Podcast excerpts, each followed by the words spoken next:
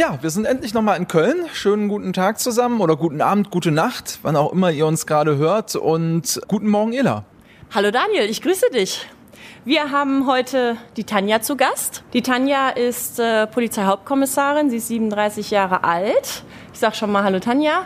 Hallo. Ähm, die Tanja ist seit 2005 bei der Polizei, hat auch in Köln tatsächlich angefangen mit ihrer Ausbildung bzw. ihrem Studium, hat mehrere Stationen, war in der Polizeiwache in Mülheim, war auch in der Hundertschaft, auf der Polizeiwache in Sylt und seit 2020, also seit letztem Jahr, ist sie Talentscout bei der Personalwerbung Köln.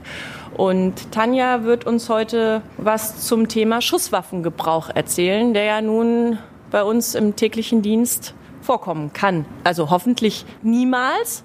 Aber ähm, Tanja, erzähl mal, wie kam es dazu? Was steckt dahinter? Du hast äh, Erfahrung damit gemacht.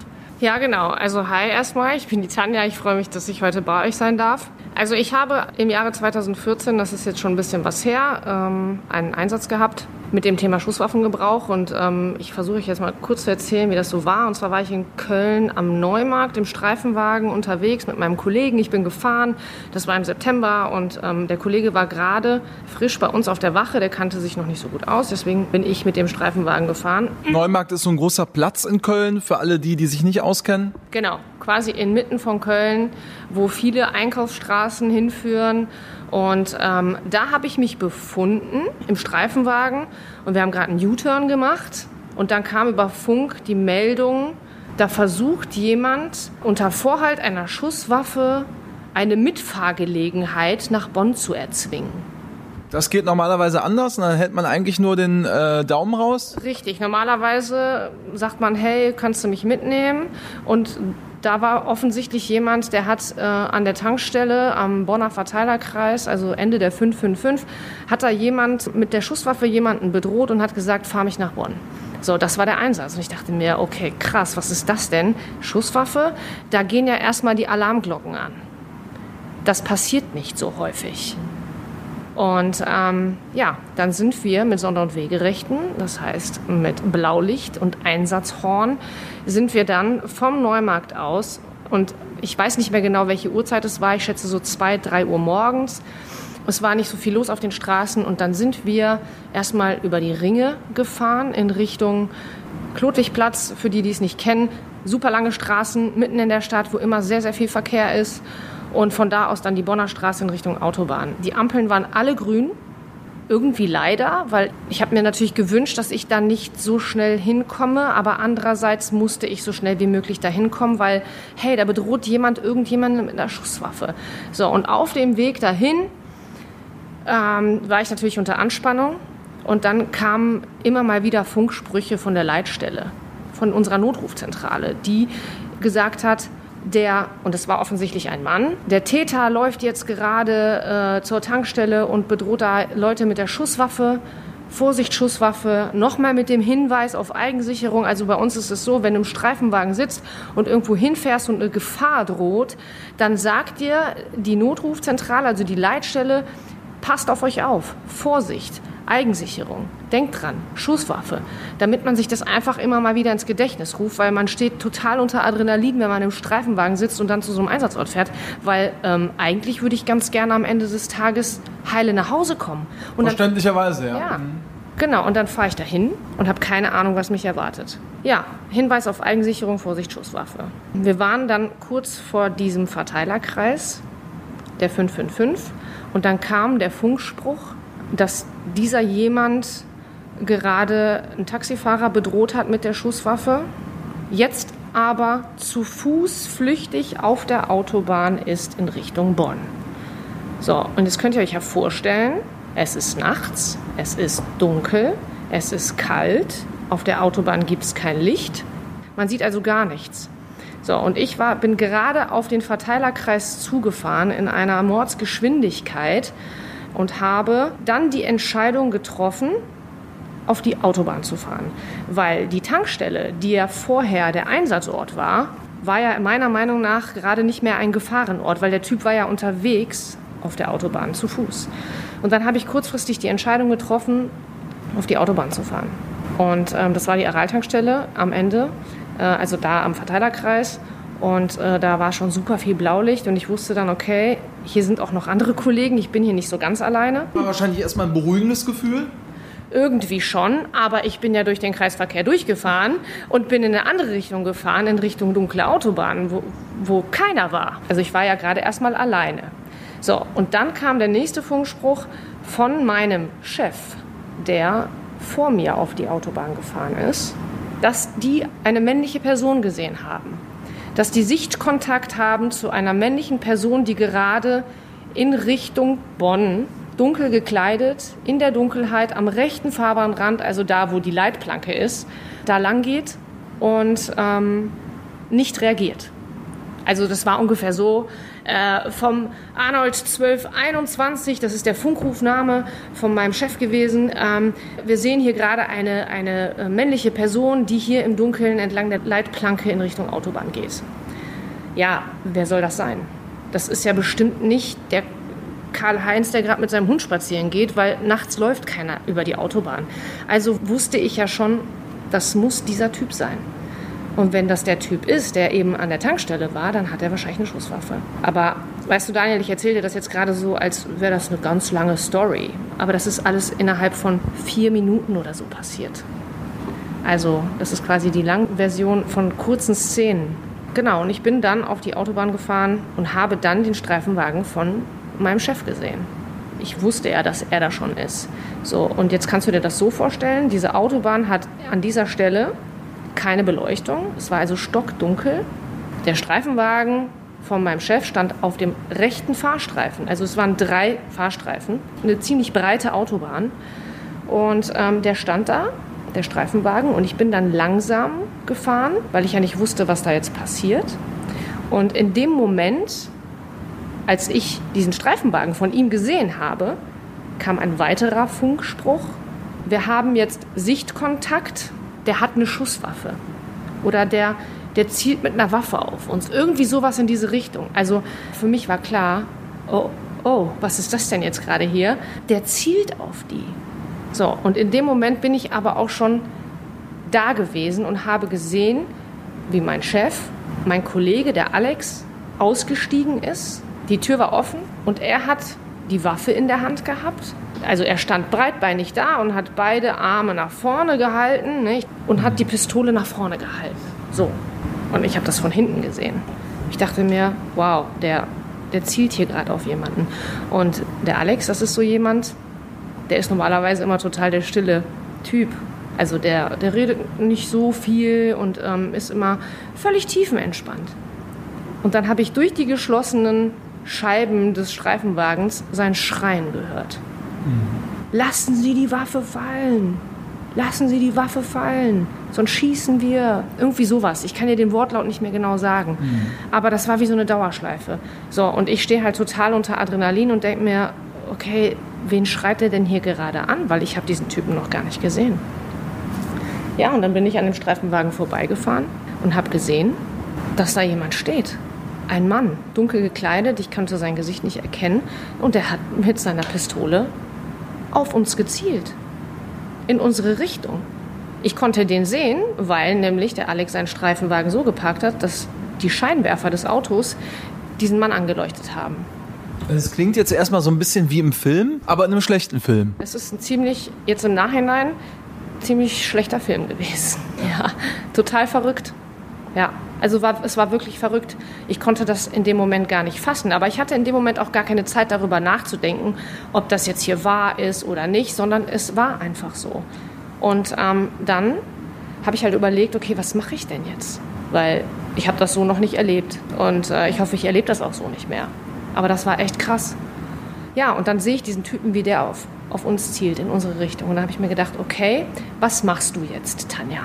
Beruhig dich, denk nach, was machst du jetzt? Und dann bin ich langsam weitergefahren, um mich, ich sage es mal, taktisch klug zu positionieren. Das lernen wir in der Ausbildung. Was machen wir, wenn wir bedroht werden? Bestmöglich, um die Gefahr zu beseitigen oder um uns selbst zu schützen.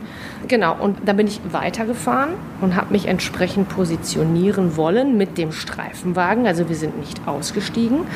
Und in dem Moment, indem ich quasi langsam gefahren bin, hat dieser Typ mit seiner Pistole in unsere Richtung geschwenkt. Also, ich zeige dir das jetzt mal. Er zielt nach vorne und zielt auf den Alex.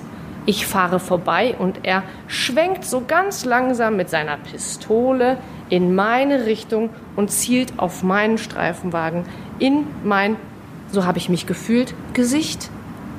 So, und dann stehe ich da mitten im Dunkeln und dann steht da einer, den ich nicht kenne und ich weiß nicht, warum er es macht, aber er hat eine Waffe in der Hand.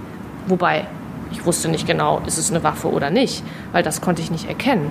Aber ich wusste ja, da ist einer auf der Autobahn unterwegs, der hat eine Waffe, weil den hat man ja vorher gesehen in der Tankstelle. So, und dann gucke ich in diese Waffe und denke mir, darf ich Scheiße sagen? Ja, ausnahmsweise. Und dann gucke ich in diese Waffe und denke mir, so ein Mist. Scheiße, was mache ich jetzt?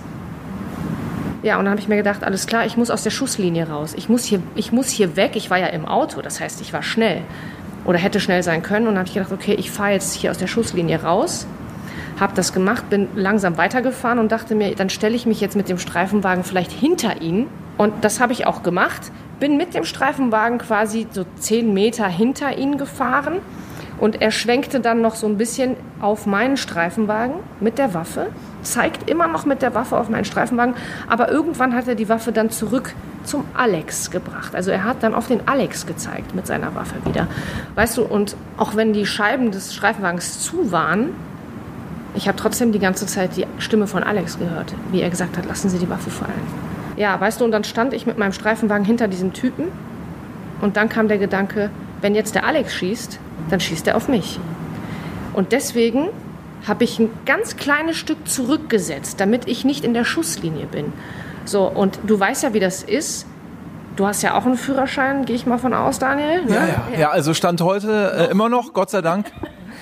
Genau. Wenn man den Rückwärtsgang einlegt, dann ist man irgendwie noch mal anders konzentriert. So, und ich habe dann den Rückwärtsgang eingelegt und bin dann ein Stück nach hinten gefahren. Und in diesem Moment, wo ich nach hinten geschaut habe, weil wir waren ja auf der Autobahn und die war noch nicht gesperrt. Das heißt, ich musste ja auch vorsichtig fahren. Es hätte ja auch sein können, dass da plötzlich ein LKW angerast kommt und dann war es das. Also es war nicht nur gefährlich wegen der Schusswaffe, sondern auch, weil der Verkehr gefährlich hätte sein können. Auf der Autobahn. Auf der Autobahn. Was ich nicht wusste, die Autobahn war zu dem Zeitpunkt schon gesperrt. Also meine Kollegen, die vorher an der, an der Tankstelle standen, haben die Autobahn gesperrt. Das wusste ich aber zu dem Zeitpunkt nicht. Jedenfalls bin ich rückwärts gefahren. Und in dem Moment, als ich rückwärts gefahren bin, und das waren nur zwei Meter, hat irgendjemand geschossen. Da ist ein Schuss gefallen. Und ich weiß, wie sich ein Schuss anhört, weil ich ja sehr, sehr viel geübt habe in meiner Ausbildung und auch während ich Polizeibeamtin, also fertige Polizeibeamtin war, habe ich es geübt zu schießen. Und wenn man schon häufig geschossen hat, weiß, weiß man, wie sich ein Schuss anhört. So, und dann sitze ich in diesem Streifenwagen und höre einen Schuss.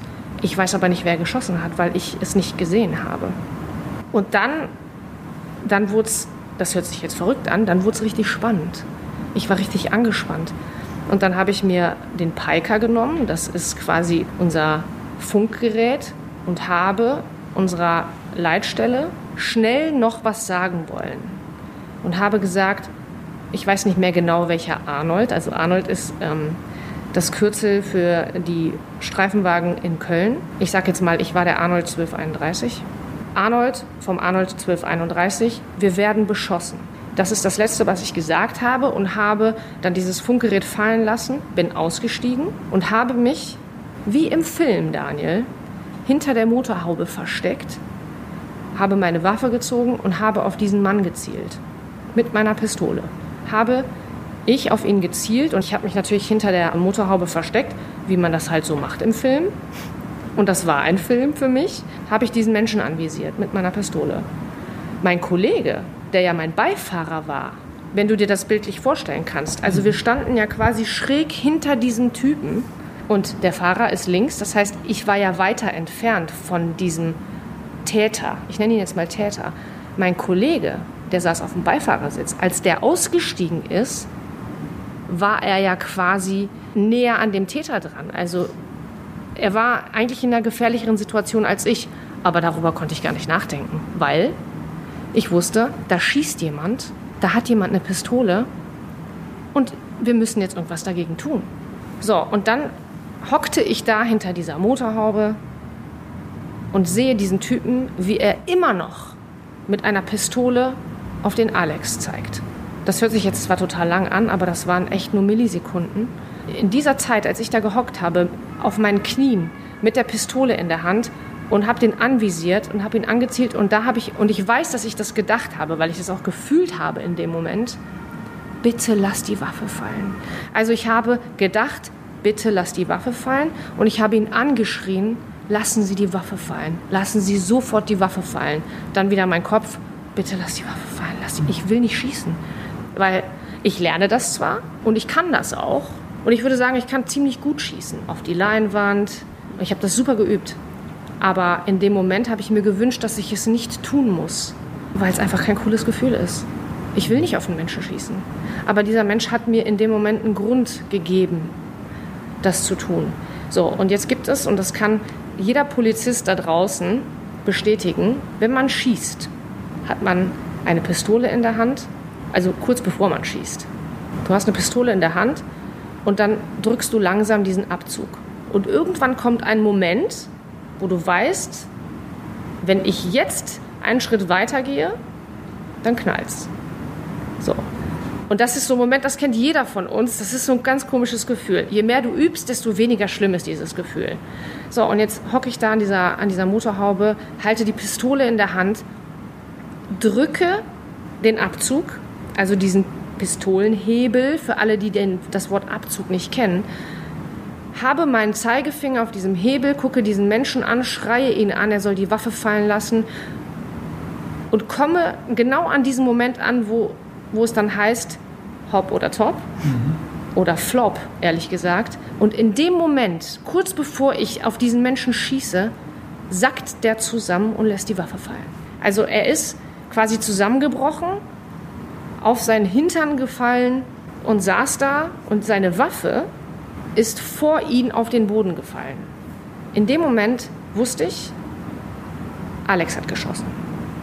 Und nicht dieser Mann, weil er sah verletzt aus. Und dann bin ich aufgestanden, bin dahin gerannt, habe diese Waffe weggetreten. Jetzt würde der Alex sagen, ich habe die Waffe weggetreten. Wir sind uns bis heute nicht mehr sicher, wer die Waffe weggetreten hat, aber ich kann euch sagen, ich habe sie weggetreten. Und, ähm, und dann haben wir uns auf den gestürzt weil wir ihn natürlich handlungsunfähig machen wollten. Jemand, der mit der Pistole auf Menschen zielt, den muss man handlungsunfähig machen. Und auch das haben wir gelernt. Also wie man das dann macht. Genau. Und dann ähm, waren plötzlich ganz viele Kollegen da. Und das ist so krass, Daniel. Ich habe in meinem Tunnelblick nicht gemerkt, dass ganz viele andere Kollegen auch noch da waren.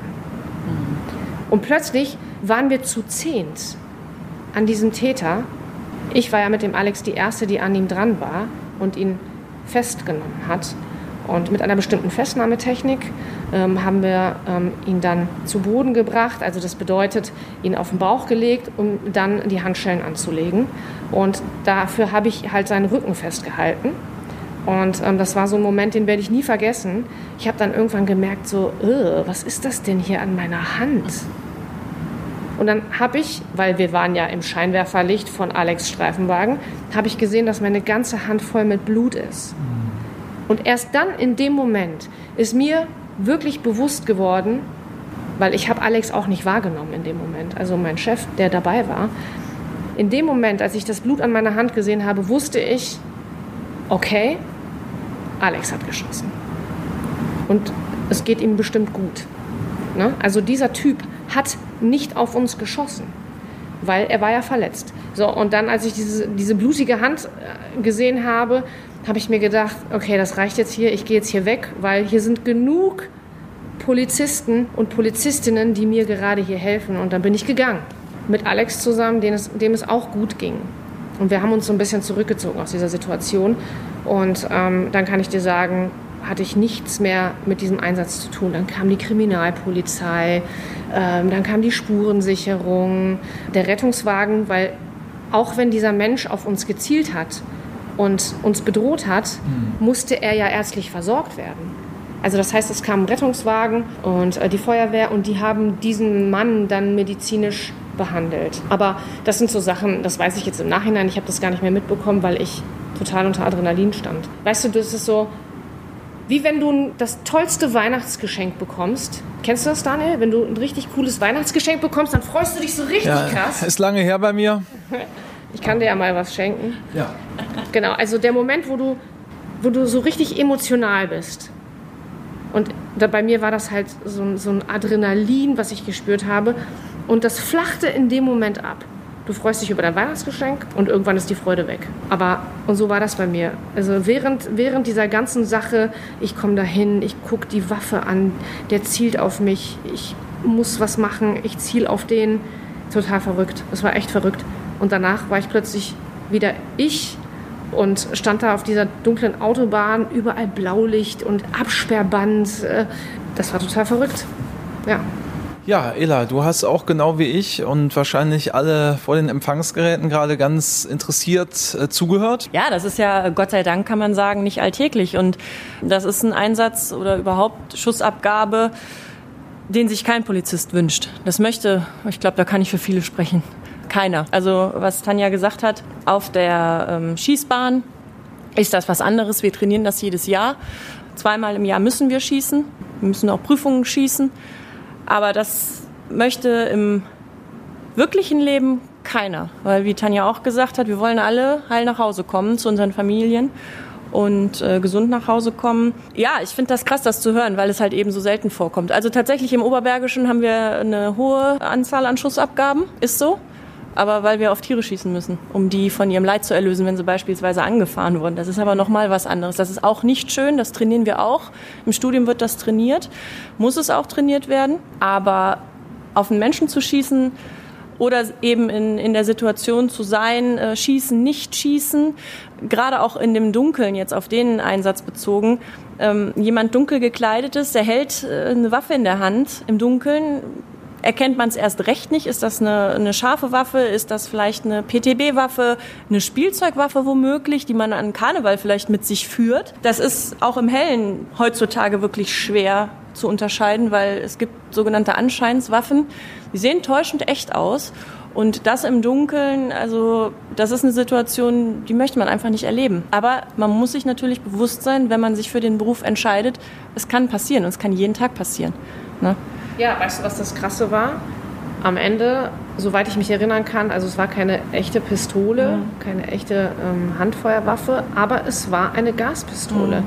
Und damit kann man auch jemanden sehr schwer verletzen aus einer näheren Distanz. Ja, also, aber das weiß ich ja in dem Moment nee. nicht. Ich komme auf die Autobahn, es ist stockdunkel und da zielt einer auf mich mit einer Waffe und er hat da vorher andere Leute bedroht. Mhm. Ja. Jetzt hast du ja nicht geschossen. Inwiefern ähm, bist du da im Nachhinein auch immer noch erleichtert drüber? Total. Super erleichtert, ja. Ich weiß, ich hätte es getan, wenn, wenn er die Waffe nicht fallen lassen gehabt hätte. War das richtig? Hätte nicht, wenn er nicht die Waffe nicht, nicht fallen gelassen hätte. ich glaube, wir wissen alle, was du meinst. Dann hätte ich geschossen. Aber ich bin total froh, dass ich es nicht machen musste. Ich weiß ja, wie das Gefühl ist, zu schießen. Das fühlt sich total komisch an. Aber also ich weiß nicht, was das mit mir gemacht hätte im Nachhinein. Du wirst es wahrscheinlich deinen Kollegen Alex mal gefragt haben. Ihr werdet das nachbesprochen ja. haben? Ja, wir haben das nachbesprochen. Ja, wir haben das ganz intensiv nachbesprochen. Aber weißt du, was das Lustige war, Daniel? Direkt danach, also standen ja der Alex und ich auf der Autobahn und haben uns angeguckt und gesagt, hör mal, ist das hier gerade wirklich passiert? Und in dem Moment musste ich das so ein bisschen verarbeiten und habe dem Alex einen Witz erzählt. Und ich werde diesen Witz niemals vergessen. Also es ist eigentlich kein Witz, doch ein kleiner. Und zwar habe ich gesagt, Alex, weil er hat ja geschossen. Und ich habe gedacht, komm, ich muss jetzt hier mal ein bisschen gute Laune reinbringen. Habe ich gefragt, was ist schwarz-weiß und sitzt auf der Schaukel? Ich löse es auf, ein Schwinguin. In dem Moment war das wirklich sehr, sehr lustig. Ich brauchte das für mich, um wieder lachen zu können. Und Alex hat auch gelacht, weil er hat halt nur mal geschossen. Und für ihn ist das nochmal was ganz anderes als für mich. Ja, aber ihm geht es heute gut. Und was hat er danach gesagt? Er hatte schon irgendwie, stand noch unter Schock wahrscheinlich auch. Wie hat er es dann äh, verarbeitet? Ja, das kann ich dir genau sagen. Der Alex hat zu mir gesagt, wieso hat er die Waffe nicht fallen lassen? Wieso hat er denn einfach nicht die Waffe fallen lassen? dann hätte ich das nicht machen müssen. Wir wussten ja zu dem Zeitpunkt auch noch nicht, ob der das überlebt. Wo hat er denn hingeschossen eigentlich, der Er hat Alex? einen Schuss abgesetzt und hat in den Bauch geschossen. Ja, das kannst du ja nicht wissen, wo du hinschießt. Also es ist dunkel, der Abstand ist, weiß ich nicht, ich glaube 20 Meter groß oder so. Aber da hat der Täter erstmal noch Glück im Unglück gehabt. Also es hätten ja auch andere Körperregionen sein können, der Kopf, die Brust, das Herz. Genau, richtig, der hat überlebt. Also der, glaube ich, lebt heute noch. Also diesen Schuss hat er überlebt. Ja. Ist das im Nachhinein auch noch dann für euch interessant? Also äh, ob dann äh, derjenige äh, es geschafft hat oder nicht? Oder ist man erstmal selber froh, das ist wahrscheinlich an allererster Stelle, dass man äh, selber unversehrt ist. Aber inwiefern hat man dann dennoch, auch wenn er auf der anderen Seite stand, auch daran nochmal Interesse, das zu wissen? Also wir wollen ja niemandem wehtun und wir wollen ja auch niemanden verletzen. Also das ist ja nicht das Ziel der Polizei. Deswegen geben wir den Leuten ja auch den Hinweis, bitte lass die Waffe fallen. Hör auf damit, das macht keinen Sinn. Weil, denn wenn du es nicht machst, dann müssen wir halt reagieren, weil wir wollen heile nach Hause kommen. Und deswegen waren wir total erleichtert, oder Alex war erleichtert, dass er keinen Menschen getötet hat. Ja, weil das, das wollen wir nicht. Ja, genau. Und ich war auch total froh, dass dieser, dass dieser Mensch das überlebt hat. Ja, eben, weil damit leben, einen Menschen erschossen zu haben, ja, harter Tobak. Also muss man mit klarkommen. Aber da muss man ja auch sagen, es gibt ja bei der Polizei eben genau für solche Ereignisse oder auch für andere, ähm, für schwerste Verkehrsunfälle viele Hilfsangebote bei der Polizei. Es wird ja keiner alleine gelassen, Gott sei Dank. Und es gibt die sozialen Ansprechpartner, es gibt Interventionsteams. Habt ihr damals ähm, diese Hilfe in Anspruch genommen? Also ich bin selbst auch SAP, soziale Ansprechpartnerin hier in Köln. Und bin damals, als das passiert ist, bin ich dann zur Wache gefahren, wie das halt so ist. Ne? Wenn man fertig ist mit dem Dienst, dann fährt man zur Wache und dann zieht man sich um und geht eigentlich nach Hause. Und in dem Moment war das so, also zum Beispiel der Alex, der ähm, ist betreut worden von unserem PSU-Team, psychosoziale Unterstützung. Ähm, die kommen, wenn sowas passiert, also solche herausragenden Einsätze, das sind das Kollegen, die haben extra eine Schulung bekommen dafür, wie sie uns unterstützen können. Also das PSU-Team ist gekommen und hat uns betreut. Es gibt bei uns bei der Polizei den psychosozialen Dienst. Das sind auch Kolleginnen und Kollegen, die uns helfen, schwere Einsätze ähm, oder Erfahrungen zu verarbeiten. Dann gibt es bei uns in Köln ZA21, das ist ja das ist eine Dienststelle, die gehen dann wirklich explizit auf Betroffene zu und bieten denen Hilfe an. So war das bei mir. Ähm, die Kolleginnen und Kollegen von ZA21, die haben die Nachricht bekommen, die Tanja hatte diesen Einsatz und dann haben die mir eine E-Mail geschrieben und haben mir angeboten, ja, so ein Entlastungs- und Fürsorgegespräch angeboten. Und das habe ich auch angenommen. Und es war Die E-Mail bringt natürlich jetzt erstmal direkt danach nichts, weil äh, auch dann geht man ja ins Bett wahrscheinlich irgendwann nach so einem Einsatz. Da muss man dann erstmal das mit sich selbst ausmachen. Genau. Also direkt nach dem Einsatz wird man tatsächlich betreut, Daniel. Also es kommt dann auch ein Seelsorger oder wie gesagt das PSU-Team, psychosoziale Unterstützung, und die kommen dann direkt und holen äh, die Polizistinnen und Polizisten nach dem Einsatz direkt ab. Du musst dann nicht weiterarbeiten. Also ich musste nach diesem Schusswaffengebrauch, musste ich jetzt nicht noch einen Unfall aufnehmen oder jemandem 30 Euro abnehmen dafür, dass er nicht angeschnallt war. Ne? Nein. Das beruhigt ja schon an der Stelle ein bisschen. Das, da hat man schon auf mich aufgepasst. Weil in dem Moment konnte ich nicht auf mich selbst aufpassen. Also ich, damit meine ich, ich konnte nicht selbst entscheiden, ja, was mache ich denn jetzt? Also ich war halt immer noch unter Schock, das war total verrückt. Das erlebt man, so wie du schon gesagt hast, das erlebt man nicht so häufig. Und viele Polizisten und Polizistinnen erleben das gar nicht. Nie, ja. Niemals. Ja, ja. Also das kann nicht jeder erzählen. Du ja zum Glück auch nicht, Ela, bis jetzt. Nee, das Einzige, was ich machen musste, war ein Reh lösen. Aber selbst das war nicht schön. Aber Gott sei Dank in so einer Situation war ich noch nie. Tatsächlich. Ich habe während meines Studiums, als ich in Köln Chorweiler mein Praktikum gemacht habe, da hatten wir auch einen Einsatz. Samstagnachmittags, ich meine 17.35 Uhr oder 15 Uhr irgendwas, eine Schussabgabe auf der Neusser Straße. Die Neusser Straße ist eine Hauptverkehrsstraße in Nippes. Und ja, da, wir waren gerade in der Wache in Chorweiler und sind dann rausgeflogen. Also ich glaube, so schnell war ich noch nie von Chorweiler in Nippes. Und wenn man Praktikantin ist, dann sitzt man erfahrungsgemäß immer vorne rechts auf dem Beifahrersitz, weil man ja das Funken lernen muss. Und da ist mir schon ganz schön die Düse gegangen. Also, weil es eben so ist. Man weiß das, man setzt sich auch vorher damit auseinander. Man muss ja wissen, ob man sich selber das zutraut, A, in so einen Einsatz zu gehen. Also da steigt man auch als Praktikantin dann nicht auf dem Weg aus. Nein, Nein, also jetzt nicht in dem Fall. Es gibt natürlich Einsatzlagen, wo man nicht mitgenommen wird, sagen wir es mal so. In dem Fall war es aber so, da bin ich mitgefahren und äh, wir hatten die Hausnummer auf der Neusser Straße, wo geschossen worden ist. Und dann kam ein Funkspruch raus, wo das gewesen sein soll. Und wir standen genau an dieser Anschrift und der Täter sollte sich hinter dem Auto versteckt haben. Allerdings stellte sich dann später heraus, dass der schon im Rettungswagen war. Der hatte eine Verletzung an der Hand. Da gab es vorhin Auseinandersetzungen, nur ganz kurz. In dem Fall war es aber so, der hat wirklich geschossen mit einer scharfen Schusswaffe. Da waren, der hat quer über die Neusser Landstraße, äh, über die Neusser Straße geschossen. In der Waffe waren wohl acht Schuss. Einen hat er abgesetzt und die Hülse lag auch bei uns neben dem Auto. Er konnte nicht weiter schießen, weil diese Pistole eine Hemmung hatte, die er anscheinend nicht beseitigen konnte. Und durch diese Verletzungen war er auch nicht mehr in der Lage zu schießen und war halt schon im Rettungswagen. Aber das weiß man ja auf dem Weg dahin alles nicht. Und das war für mich schon, äh, da war ich schon ganz schön angespannt. Ne? Man ist dann natürlich froh, wenn man weiß, der ist jetzt sicher, da passiert nichts mehr. Aber das war auch schon ein Einsatz, wo ich sage, muss ich auch nicht nochmal haben. Klar, wenn es so ist, es kann jeden Tag passieren, dann muss man auch damit umgehen und sich im Vorfeld Gedanken machen. Aber man kann es eben nicht verhindern. Ne? Wie war das denn bei dir? Hast du dir im Vorfeld, bevor du dich für den Beruf entschieden hast, auch Gedanken darüber gemacht? A, kann ich überhaupt, bin ich in der Lage, möchte ich eine Schusswaffe führen? Und was passiert oder kann ich mir das vorstellen, auf Menschen zu schießen, im schlimmsten Fall? Nein, da habe ich mir keine Gedanken drüber gemacht. Also ich wusste, wenn man zur Polizei geht, dass man dann irgendwann eine Waffe trägt. Aber ich habe mir da Ela gar keine Gedanken drüber gemacht. Also zumindest kann ich mich nicht mehr so richtig dran erinnern, aber ich glaube nicht, dass ich mir viele Gedanken darüber gemacht habe. Erst als ich in der Ausbildung war, habe ich mir Gedanken darüber gemacht, weil ich gelernt habe zu schießen. Ich habe gelernt, wie man unsere Waffe zusammenbaut, auseinanderbaut, wie man das Magazin lädt, ähm, wie man das Magazin wechselt, wie man reagiert, wenn jemand auf einen zielt. Und erst in der Ausbildung ist mir dann klar geworden, was denn eigentlich noch passieren kann. Wir schießen halt auf Leinwände und ähm, dann sieht man dann mal einen Täter, der huscht dann vorbei, dann ist da mal jemand, der hat äh, eine Pistole in der Hand, dann mal nicht. Dann lernst du das, was du eben gesagt hast, Ela, schießen oder nicht schießen. Na, das muss man ja auch üben. Was ist denn, wenn plötzlich einer die Waffe fallen lässt? Ja, dann kann ich den ja nicht mehr schießen. Aber das würde jetzt zu tief ins Rechtliche gehen und an die Gesetze, an die wir uns halten müssen.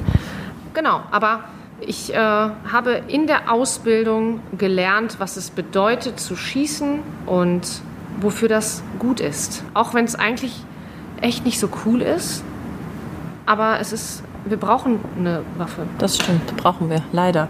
Äh, was hat der Vorfall mit dir gemacht? Also macht das einen Unterschied vor dem Ereignis und danach? Wie geht es dir heute damit, wenn du jetzt auch drüber sprichst? Das, was du ja eben schon gesagt hast, das erlebt nicht jeder. Und vorm Schusswaffengebrauch, also bevor man sowas erfährt, bevor sowas passiert, hat man ja sowas noch nicht erlebt. Dann denkt man sich, ich will sowas niemals erleben. Niemals. Bitte nicht. Lass ihn oder sie keine Waffe haben. Also das wünscht sich keiner. Man ist aber vorbereitet. So, jetzt ist mir das ja passiert. Und jetzt im Nachhinein kann ich sagen, ich bin froh, dass nichts passiert ist. Und ich bin, auch wenn sich das vielleicht ein bisschen kurios anhört, ich bin froh, dass ich diese Erfahrung machen durfte, aber auch nur deswegen, weil nichts passiert ist. Also der Mensch, der uns bedroht hat, lebt. Der hat das überlebt. Mir geht es gut und allen Kollegen, die dabei waren, und das waren ja nicht nur Alex und ich, sondern das waren viele, viele mehr, die da plötzlich auch noch aufgetaucht sind, denen allen geht es ja gut. Und deswegen kann ich im Nachhinein sagen, bin ich auch ein bisschen froh, und auch ein bisschen stolz darauf, dass mir das passiert ist, weil ich nämlich meine Erfahrung, die ich gesammelt habe, in diesem Einsatz nach außen tragen kann. Und auch ähm, unseren Zuhörerinnen und Zuhörern da draußen eine Message mitteilen kann, dass solche Sachen eben nun mal passieren können. Da muss man sich darauf einstellen und bewusst sein, ne, wenn man zur Polizei geht und wenn man äh, das überhaupt nicht mit seinem Gewissen oder mit sich vereinbaren kann, das gehört dann auch zur Wahrheit, dann ist man bei euch dann auch falsch. Das ist richtig. ja. ja. Da kann ich nichts anderes zu sagen. Ja, ist so. Also wir haben zum Beispiel, wenn ich das kurz noch erzählen kann, eine Kollegin gehabt, die hat... Ausnahmsweise. Ja, ausnahmsweise darf ich auch mal was sagen. Nein, aber ich finde, man muss da auch ehrlich mit sich selber sein, weil es kann ja sein, dass jemand sagt, ich gehe zur Polizei, ich habe damit kein Problem. Jetzt gibt es natürlich im Studium gewisse Ausbildungsabschnitte, zum Beispiel Terrorismus, Amoklagen. Ja, Wir haben eine Kollegin gehabt, die hat kurz vor der Bachelorarbeit oder sogar die hat noch ihre Bachelorarbeit, also wirklich am Ende des Studiums, die hat die Bachelorarbeit geschrieben und hat dann gesagt, bitte, bitte, ich kann das nicht. Ich möchte das nicht machen. Ich muss aufhören. Und da finde ich, muss man ehrlich zu sich sein. Wenn man wirklich merkt, man hat damit ein Problem, man kann das nicht, weil Terror kann passieren, Amok äh, kann passieren. Das ist total mutig. Das und das ist eben mutig, genau dann zu sagen, ich habe Angst davor, ich, ich weiß nicht, wie ich in der Situation reagieren würde. Vielleicht würde ich weglaufen, was auch menschlich wäre. Ja? Würde ich auch machen. Ja, aber dann muss man eben genau die Stärke haben und zu sagen, um andere auch zu schützen. Also ich meine, es geht darum, dass wir Polizisten untereinander das Leben auch in die Hände der anderen geben. Ja, wir vertrauen uns im schlimmsten Fall äh, das Leben an. Ja, also ich, wir sind alle aufeinander angewiesen. Im Team sind wir stark, ist so. Und wenn ich merke, ich kann das nicht, dann finde, also ich fand das äh, super mutig von ihr zu sagen, ich gehe. Und das ist auch keine Schwäche, sondern das ist eher stark. Also ich finde auch, das verdient Respekt. Ja, genau. Und ob man das dann äh, am Ende des Tages erst bei der Bachelorarbeit feststellt, ich würde jetzt sagen, immerhin da, noch früh genug. Ja. Und äh, dann wird sie hoffentlich ihren Weg irgendwo anders gegangen Hat sie sein. gemacht, genau, richtig. Ja, und alles ist gut. Ne? Es gibt sehr, sehr viele Freunde von mir, die zu mir gesagt haben danach, und das sind keine Polizistinnen und Polizisten, ich bin so froh, dass ich da nicht in deiner Situation gesteckt habe, aber ich bin froh, dass es dich gibt. Also ich bin froh, dass es Polizei gibt, dass die solche Situationen lösen. Das kann ja nicht jeder. Und das ist, was du gerade gesagt hast, Ela. Es gibt halt welche, die können das nicht, die wollen das nicht, aber die müssen das auch nicht. Ja, ja, und das ist immer wichtig, auch zu wissen, wenn man feststellt, ach, das ist irgendwie nichts für mich, da auch so mutig zu sein und zu sagen, nö, ich mach das nicht. Ja, und äh, dann kann ich den Satz am Ende dieser sehr spannenden Folge und wirklich, du hast es sehr, sehr spannend und eindrucksvoll erzählt, liebe Tanja, den Satz auch zu dir mal sagen, Ela, auch ich bin froh, dass es dich gibt. Oh. Oh, endlich. Das ist aber schön. Da habe ich jetzt, ich weiß nicht, wie viele Folgen drauf gewartet. Danke. Heute ist er gefallen, der Satz, und äh, bin auch froh, dass es dich gibt, äh, Tanja, und äh, dass du das so unbeschadet überstanden hast und auch dein äh, Kollege Alex. Schöne Grüße an der Stelle. Die werde ich ihm ausrichten. Der wird sich freuen. Der weiß nämlich gar nicht, dass ich heute hier bin. Jetzt weiß er Alex, Alex, liebe Grüße. Ich bin froh, dass es dich gibt. Super. Und dem ist, glaube ich, nichts hinzuzufügen. Ähm, und wir hoffen alle, dass die meisten äh, diesen Tag nie erleben werden. Ja, und wenn, dann, dass alle heil nach Hause kommen, ne? nach dem Dienst. Obwohl, eine Sache würde ich gerne noch sagen, Daniel. Es gibt für mich keinen besseren Beruf. Polizistin zu sein, ist, das ist jetzt im Nachhinein die beste Entscheidung gewesen. Und das ist super spannend. Ähm, es passieren richtig coole Sachen. Es passieren spannende Sachen, lustige Sachen, Sachen, die dich zum Weinen bringen. Aber es passieren halt nun mal auch Sachen, wo du Angst hast, wo du wütend auf andere bist. Aber dafür hast du deine Kollegen und deine Kolleginnen, die dich immer auffangen und äh, mit denen du dich austauschen kannst. Für mich ist das eine Herzenssache. Ich liebe es, Polizistin zu sein. Und ähm, für alle, die es werden wollen, wohin ihr auch geht, geht mit ganzem Herzen. Und für alle die, die jetzt ein bisschen Tränen in den Augen haben, weinen müssen, weil sie sagen, ach, erst in zwei Wochen die nächste Folge, auch das geht vorbei. Wir hören uns in zwei Wochen wieder. Tschüss. Ciao.